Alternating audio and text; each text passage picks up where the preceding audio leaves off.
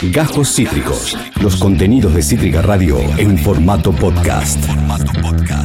Y ahora es momento de eh, pasar a una eh, nota, un espacio, porque esta persona ha estado con nosotros ya varias veces, en este espacio nipón, en este rincón dedicado a la Tierra del Sol naciente, que esta vez trae el encuentro de dos fenómenos, Japón y una de mis series favoritas. Jero Carolo, bienvenido una vez más. ¿Cómo estás, Jero?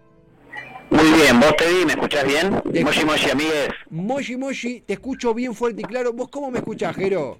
Te escucho perfecto. Ahora me estoy dirigiendo hacia las afueras de la facultad de Derecho para, para poder hablar más cómodamente con ustedes. Perdón si se escucha tanto viento, pero está como ventosa la cosa acá. No, en en la Pero- Facultad de Derecho siempre hay viento, siempre hay viento en la Facultad Sí. de Derecho, siempre. Es verdad eso.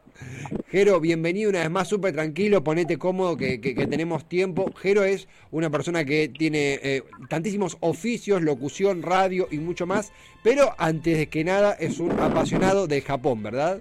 Sí, así es.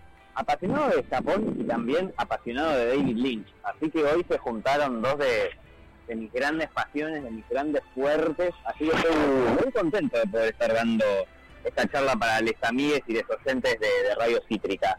Es un placer para nosotros, Jero, siempre nos pone contentos informarnos, conocer a través de vos. Voy a, voy a romper el hielo. ¿Qué serie tiene esta conexión con Japón y por qué? Porque es una serie que todos conocemos. ¿Qué onda eso?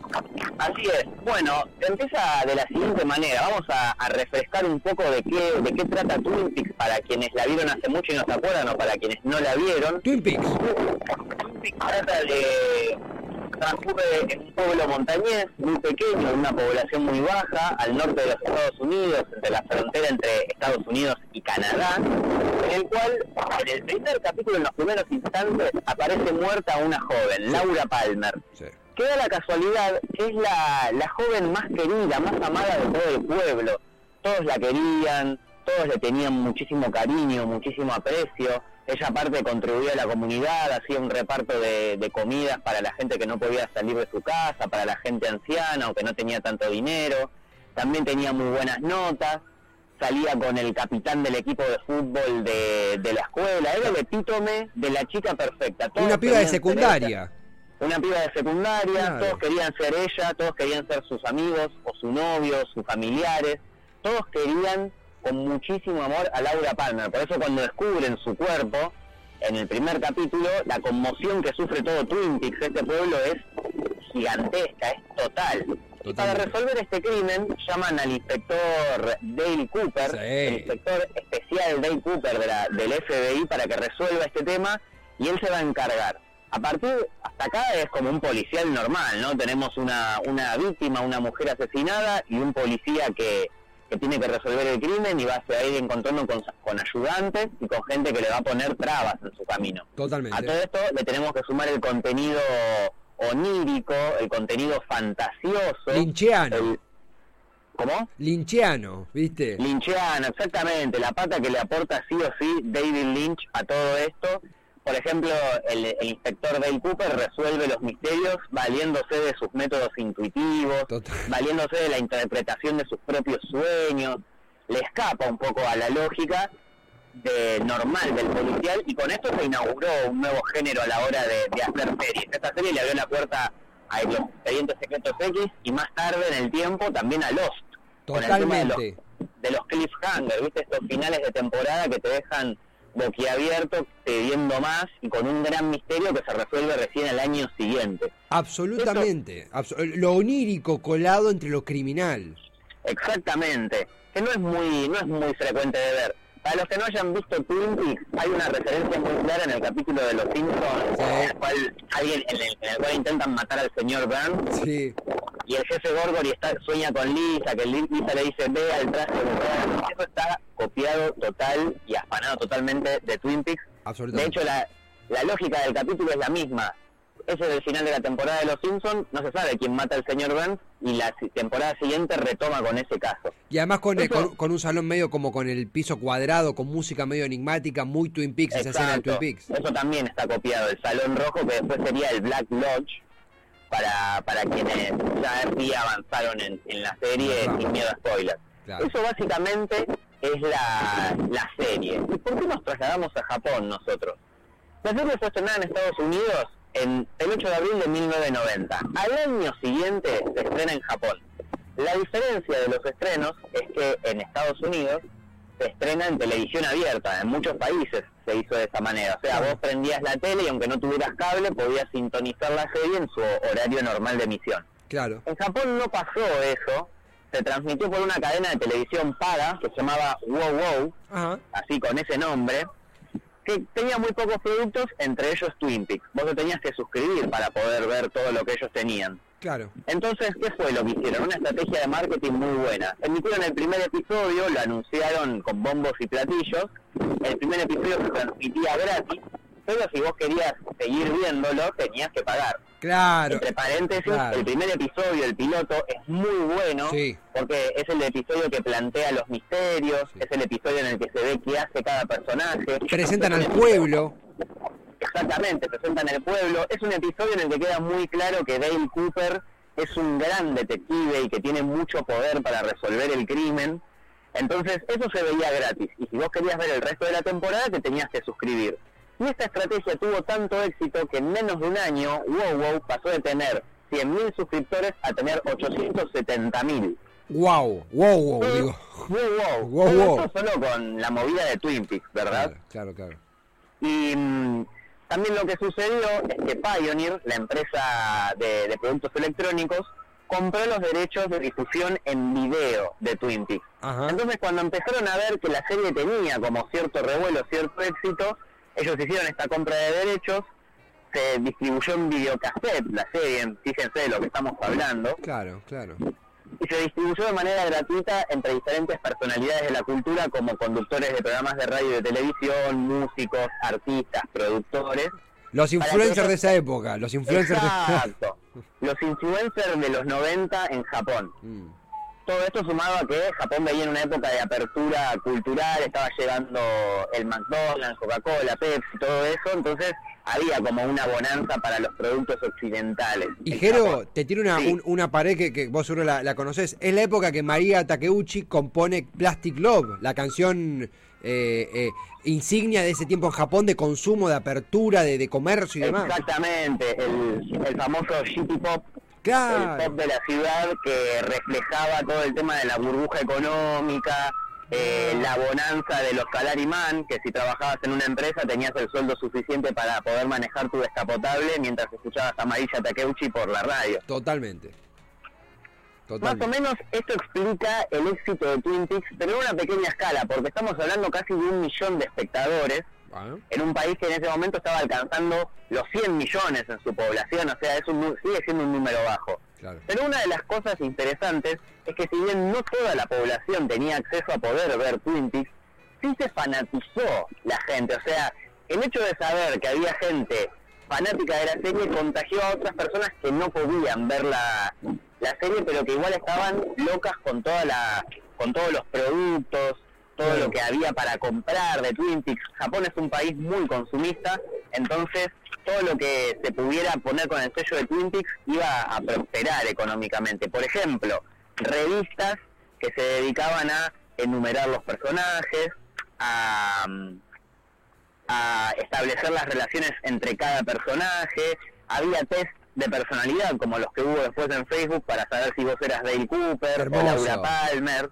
Hermoso. Entonces, vos ahí tenías una gran fuente de información con la cual te podías copar con la serie sin la necesidad de verla. Y Jero, gran- eh, Sí, también ve ahí, justo ponchamos algunas imágenes del material que nos pasaste, también Sí. estaba esto de lo- los cherry pies de la gente Cooper que todos soñamos con comer, el café con la con la pasta frolita que se clavaba de la gente Cooper, que era una delicia. Exactamente, todo ese food porn que se ve en la, en la serie, no solo con las tartas de cereza, sino también con las donas que se clavan cada Total, tanto. total, qué rico. todo eso se vendía. Otra de las cosas que se vendía, por ejemplo, eran paquetes turísticos que iban de Japón hasta las locaciones donde se filmó la serie en el estado de Washington. Wow. Y como muchos actores de la serie eran oriundos de ahí, era gente de todos los días de ahí, capaz te los podías cruzar. No sé si tienen ahí la foto que hay unas turistas japonesas con un señor gritando al lado para mostrar. Creo que la, sí, la tenemos con el, con el ay, con el, el que soñaba la madre de Laura Palmer. Exactamente, Sí. estamos hablando de Frank Silva, el actor que interpretaba a Bob, uno de los villanos principales de la serie.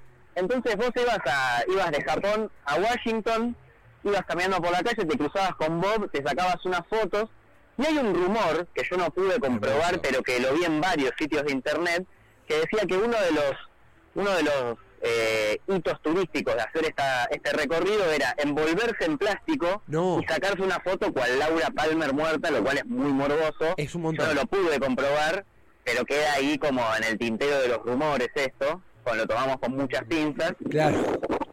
Y esto además fue es como la punta del iceberg de todos los de todos los productos que, que, que se fueron difuminando en torno a Twin Peaks. No, Luego totalmente. de, luego de esto también vino la película de Twin Peaks, que es como una precuela, que se Sí. estrenó en el año 1992 y que en Japón se estrenó dos meses antes que en el resto del mundo, inclusive en Estados Unidos. Fire Vale Walk With Me, ¿no? Fire Walk With Me. Fire Walk With Me, With exactamente. Vale aclarar, esto me había olvidado de decirlo, que cuando la serie se emite en Japón y empieza a ser un éxito total, en Estados Unidos estaba pasando lo contrario. La serie ya estaba en su segunda temporada, que es la temporada que más flaqueó, Que- que la fueron cambiando de horario, en la cual David Lynch y Mark Frost, que es el co-guionista de la serie, eh, no estaban al, al mando de todos los capítulos, Claro. que es una temporada más flojita. Entonces en Estados Unidos estaba perdiendo el éxito que había cobrado el año anterior. Pero en Japón era furor y se estrenó la película dos meses antes que en todo el mundo, que por lo general es algo que nunca pasa. Por lo general se estrena primero la película en el país de origen y después en el resto del mundo, pero querían aprovechar el viento de cola que tenían con el éxito en Japón y se estrena ahí. Que esto también se hizo con otra campaña publicitaria muy interesante que las cadenas de difusión en los cines de Japón celebraron ocho funerales para Laura Palmer. Reprodujeron el cuerpo de Laura Palmer con figuras de cera, ¿Cómo? las repartieron en diferentes cines y la gente podía ir a, a despedirse de alguna manera de Laura Palmer. Se llenó de fanáticos, A muchos disfrazados, muchos disfrazados de personajes de la serie. Jero, pero esta gente lo llevó al- O sea, esta gente es- eh, dejó la vara muy alta en cuanto a fanatismo. O sea, me, me supera completamente esto. Sí, sí, es que se lo tomaron muy en serio. Sobre todo, ¿sabés qué grupo? ¿Qué franja etaria? Las chicas que iban a la escuela. Ah, ¿Sabés la, por la- la Laura? Palmer de Japón. Exactamente, Claro. porque ellas, en el personaje de Laura Palmer, se veían reflejadas en el sentido en el cual Laura Palmer, al ser eh, la persona en la cual toda la población de Twin Peaks depositaba sus deseos y sus miserias, Claro. eh, claro. era una persona que estaba muy presionada por la sociedad y así se sienten las chicas japonesas, sobre todo en una sociedad que es muy represiva con lo que le pasa a uno por adentro. Entonces en Laura Palmer veían un par, alguien a quien copiar, alguien con quien identificarse en, un, en, una, en una representación fílmica. Claro, claro, claro. Pero claro. bueno, como todo lo que sube tiene que basar, la película de Twin Peaks no le fue muy bien. Yo tengo dos teorías. Una es que eh, el tráiler de la película, la empresa que, eh, una de las productoras de la peli, Sí. eh, habían logrado filmar un spot con Kyle MacLachlan, que es el actor que hace de Dale Cooper. Era gente Cooper, sí, un capo. Claro, personificando a la gente Cooper y diciendo que la respuesta a todos los misterios de Twin Peaks estaba en la película. Ah. Es uno de los videos que pasé, si lo tenemos para verlo un cachito, si lo podemos ver ahora, es de un minuto. Es, un, es, es el que aparece el agente Cooper, eh, un actor, la verdad, bastante, eh, bastante, bastante apuesto. Ahí veíamos, estamos conversando con Jero Carolo de la fusión Twin Peaks Japón. Cómo esta, esta isla asiática, la tierra del sol naciente, fetichizó, se enamoró de Twin Peaks, cómo, cómo creció ese fenómeno y cómo después, ahora nos contará Jero, cómo se calmó. Ahí vemos imágenes, vemos imágenes también de los juegos de Twin Peaks, imágenes de. De, de- de toda la parafernalia que fue saliendo eh, y también este spot que firma la gente Cooper mientras vemos todo, toda, toda la parafernalia donde medio me da la impresión que, que la vendió un poco por encima la película porque no contesta todos los misterios. Va, no sé, no, sé cómo lo viste. Al, al contrario, de hecho, si prestamos atención a toda la filmografía de David Lynch, podemos asegurar, sin miedo a equivocarnos, que a él no le interesa responder preguntas. Totalmente, totalmente. A él le interesa plantear preguntas y que cada uno en su casa o en el cine las responda como quiera. Entonces, Dale Cooper diciendo, en la peli están todas las respuestas, es una clara mentira, porque no están todas las respuestas ahí. Totalmente. Entonces la gente iba a ver la película con esa esperanza y se iba defraudada. Y por otro lado, mucha gente iba a ver la película sin haber visto la serie. solo con la información que tenían de revistas y de programas de televisión eh, que hablaban de ella, pero muchos no vieron la serie, entonces capaz sabían lo que pasaba, pero había ciertas cosas como el tono onírico, las imágenes más introspectivas. El cine de David Lynch no es para cualquiera, es Totalmente. un cine particular, entonces es muy posible que vos vayas al cine sin saber nada, esperando que, que tus preguntas tengan respuesta y te vayas defraudado.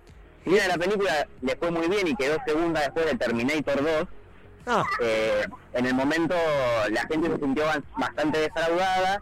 La película fue un fracaso a nivel global porque quedó como muy afuera de lo que la gente esperaba, total. pero con el tiempo se revalorizó. Jero, estamos viendo también los spots, las publicidades de la gente Cooper. Yo, vos la pasaste y no las había visto. Y es increíble que recrean, va, recrean, no, pareciera que están clavados en Twin Peaks. O sea, está la gente Cooper con The Log Lady tomándose un café y aparece una publicidad. O sea, realmente lo dieron todo. Sí, sí. Eso fue ya cuando en el último tiempo de Twin Peaks en Japón, cuando ya se había estrenado la película, que todavía tenía una beta comercial para explotar, David Lynch la aprovechó, Claro. viajaron todos a Japón, Claro. todas esas son locaciones reconstruidas en Japón Qué locura. para esta marca de café que se llama Georgia, de la cual consta de más o menos cuatro spots de 30 segundos, en los cuales se plantea un tema capaz que similar al de la serie, en la cual un chico, su novia desaparece y le pide a la gente Cooper que lo ayude, y en el medio se van tomando este café rarísimo que es café Sí, en sí, sí. lata. Lo cual también se me hace que es bastante japonés porque allá hay máquinas expendedoras de todo, entonces si vos te querés tomar un cafecito de lata sacado de máquina expendedora, lo tenés. Jero, qué bien que me hace esto. O sea, eh, como seguidor de Twin Peaks, yo no conocía esta, esta parafernalia. Es una, es una preciosidad, es una joya tremenda. Pero vos nos, nos adelantabas algo como, como conclusión también, que es que hubo un declive de este fenómeno. ¿Qué fue lo que pasó? Claro, bueno, para, estaba muy amigado del tema de la película, Claro. eh, que fue un fracaso en cuanto a las expectativas que se generó en el público y también que después ya la serie había terminado. Claro. Ya la serie tuvo dos temporadas, la temporada 3 salió 25 años después, lo cual Sí. es muy interesante, que podemos comentarlo en algo más propio hablando de la serie, no ahora Banco, banco. esos 25 años después y mm, fue, fue en ese sentido, en el cual la gente ya un poco se, se estaba cansando del furor de Twin Peaks, además del, del, del defraudamiento este que planteó la película. De todas maneras, había un grupo duro de fanáticos que la seguía viendo, de hecho, la cadena de televisión, esta Wow Wow, planteaba, mara- o sea, en un año la llegó a emitir seis veces, Claro, claro. completa la serie. Después de que la emitieron seis veces, hicieron un una maratón de Twin Peaks durante todo un día y después de que terminó esa maratón de Twin Peaks, la volvieron a pasar por séptima vez. Los Simpsons con Telefeso. Exactamente, o con Casados con Hijos. Claro. Y después la influencia de Twin Peaks se va viendo en un montón de cosas, como por ejemplo en videojuegos, que está había uno que para Play 1 se llama Misurna Falls, que la temática del juego es que un chico que va a la escuela tiene que descubrir por qué la chica más popular de la escuela desapareció y tiene que ir resolviendo el crimen y el todo transcurre en un pueblo montañés en el cual hay cascadas, picos nevados, la población es pequeña. Sí, sí, Después sí. salió otro videojuego que se llama Deadly Premonition, que anteriormente se llamaba Rainy Falls, y lo mismo, un crimen a resolver en el cual hay un agente especial del FBI que lo ayudan los policías del pueblo. Aparecen eh, los ena- aparecen dos enanos que son el hombre de otro lugar. Es Sí. el señor que aparece en un lugar rojo. El de Twin Peaks, claro.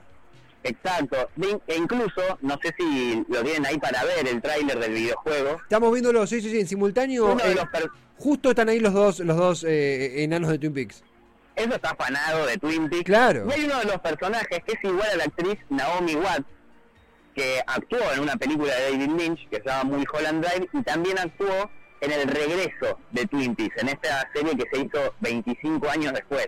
Así que la influencia está ahí. E incluso llega a juegos del calibre como la leyenda de Legend of Zelda, esa saga Sí, sí, la leyenda de sobre Zelda. sí. todo en la entrega de Majora's Mask, que es como un poco más oscurita y que está influenciada por Twin Peaks. Y que también se han hecho juegos de mesa de Twin Peaks. Que también tienen ahí fotitos para verlas.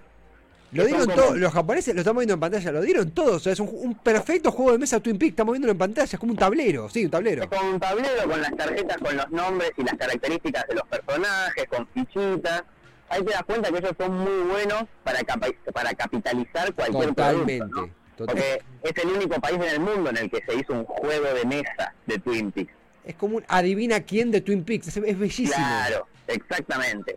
Así que todo esto deviene de, de la locura japonesa por, por este pequeñito pueblo montañés en, en el estado de Washington.